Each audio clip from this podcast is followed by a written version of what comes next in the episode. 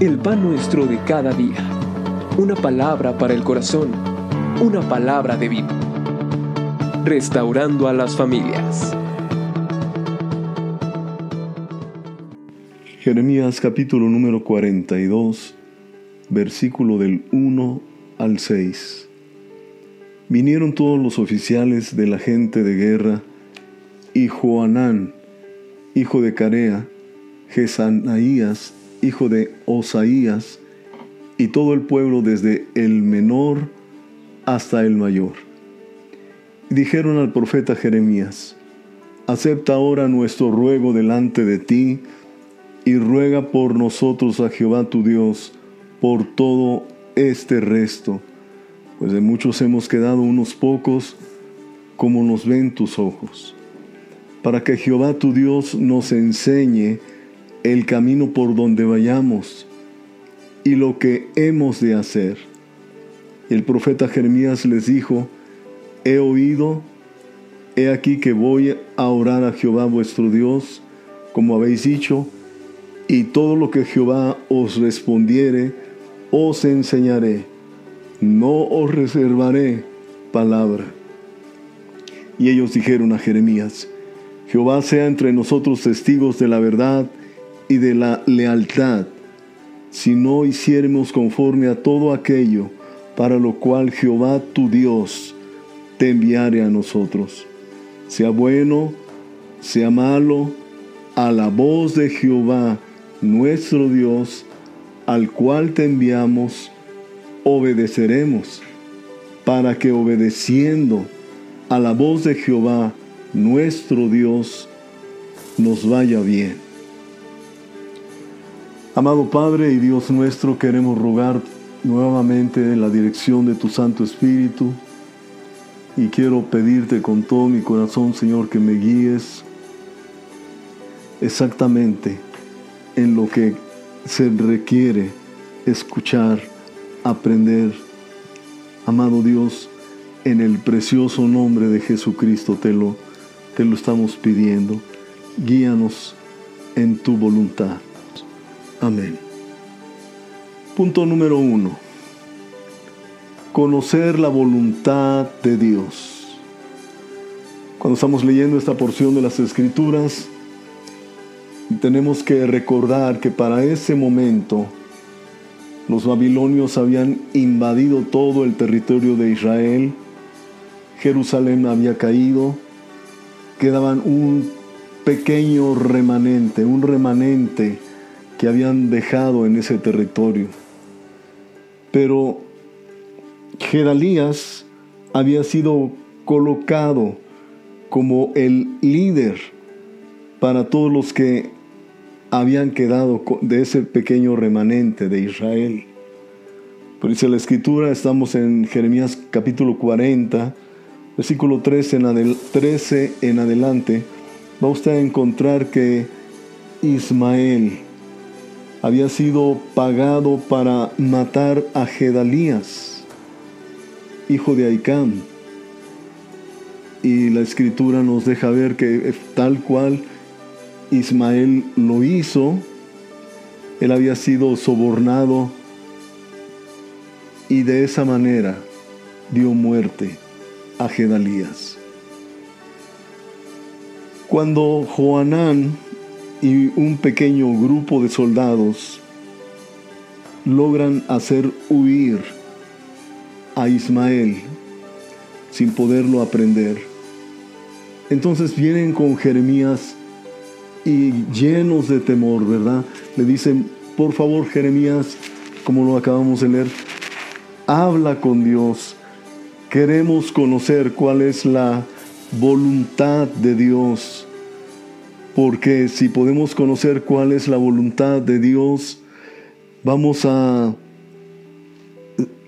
prosperar en todo lo que hagamos.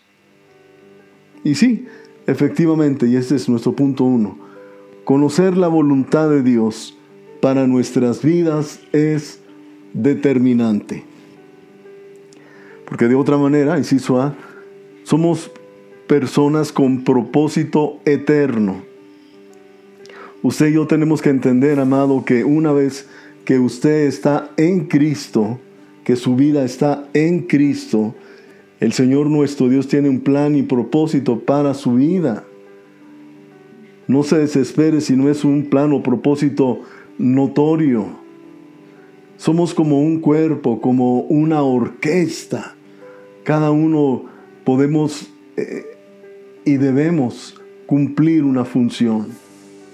Porque de otra manera, inciso B, nos convertimos en personas que no conocemos nuestro futuro, no sabemos cuál es nuestro destino, en pocas palabras, no tenemos ni la menor idea para qué fuimos creados.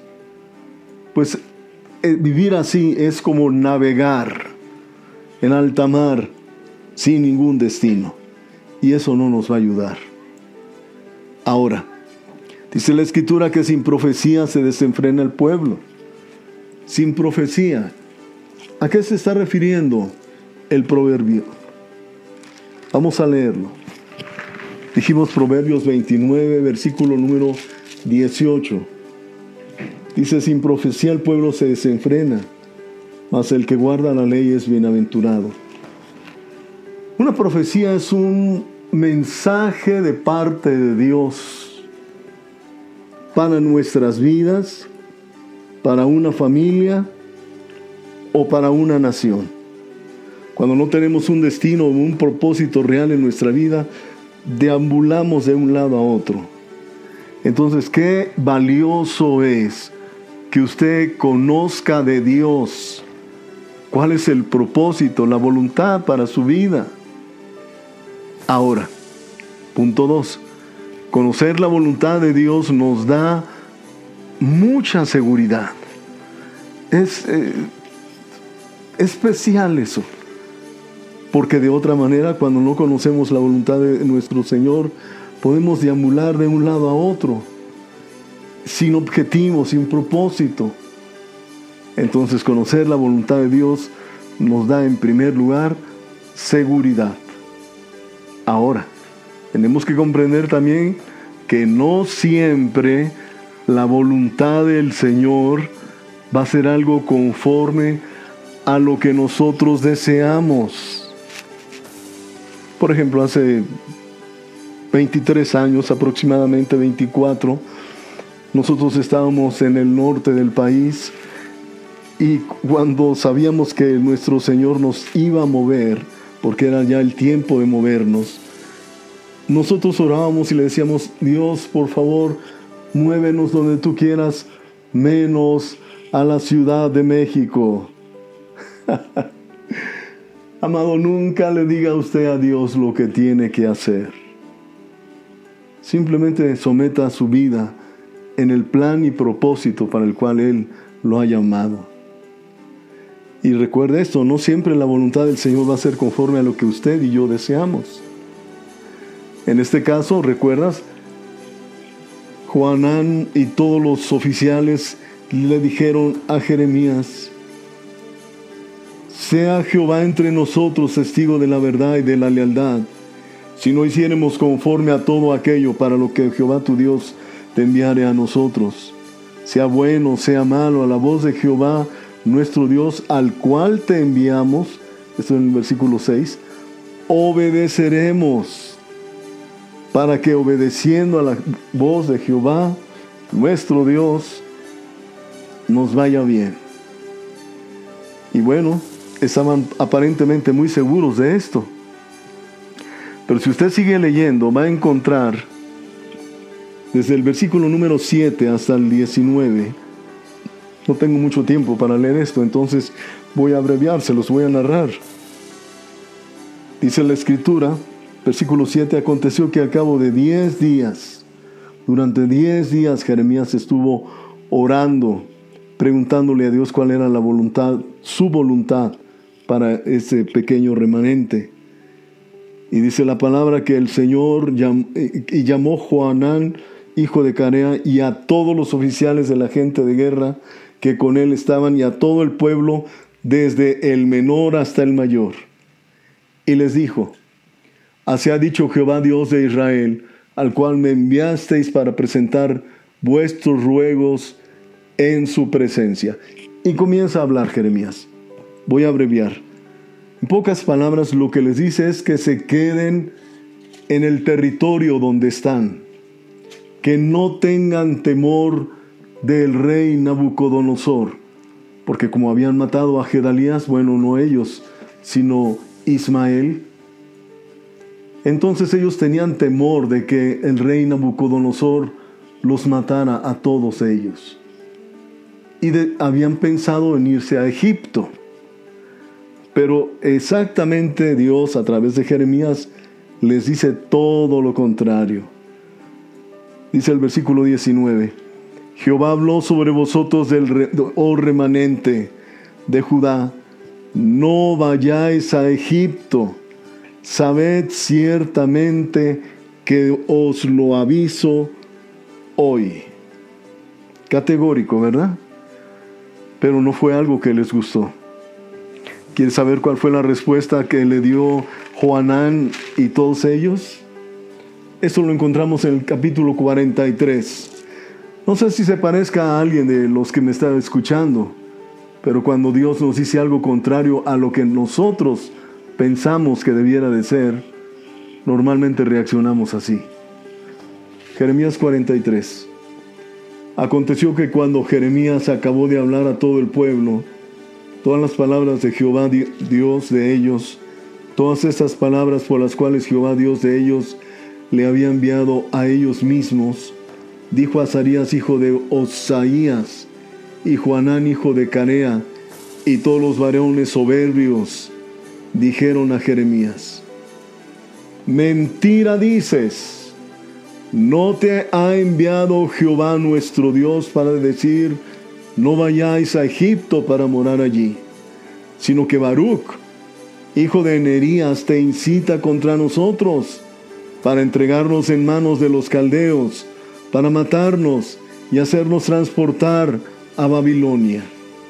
No obedeció pues Juanán, hijo de Carea, y todos los oficiales de la gente de guerra, y todo el pueblo, a la voz de Jehová, para quedarse en tierra de Judá. Dice más adelante el versículo número 7, y entraron en tierra de Egipto, porque no obedecieron a la voz de Jehová, y llegaron hasta Tafnes. Interesante, ¿verdad? Como le rogaban a Jeremías, por favor, pregúntale a Dios, ¿qué es lo que debemos hacer? Sea bueno, sea malo, a la voz de nuestro Dios obedeceremos.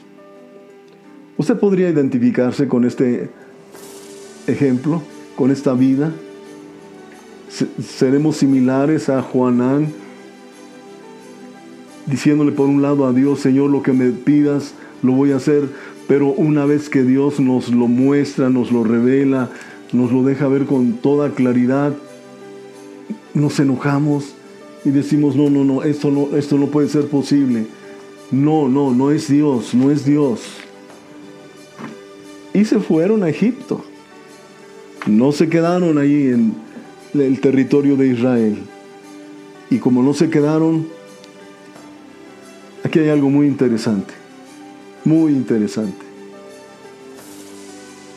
El siguiente país que invade el rey Nabucodonosor, ¿sabes cuál fue? Sí, tienes razón. Egipto. Egipto lo invadió. ¿Pretendían huir? No, no pudieron huir.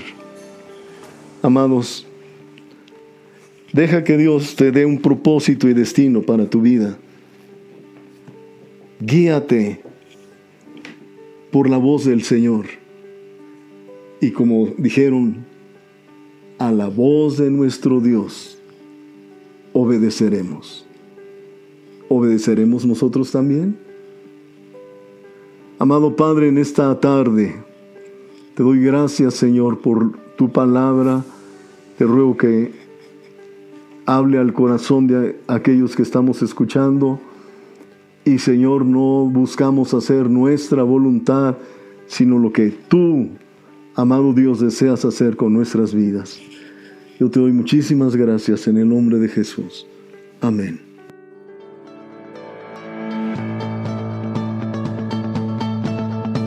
El pan nuestro de cada día. Una palabra para el corazón. Una palabra de vida. Restaurando a las familias.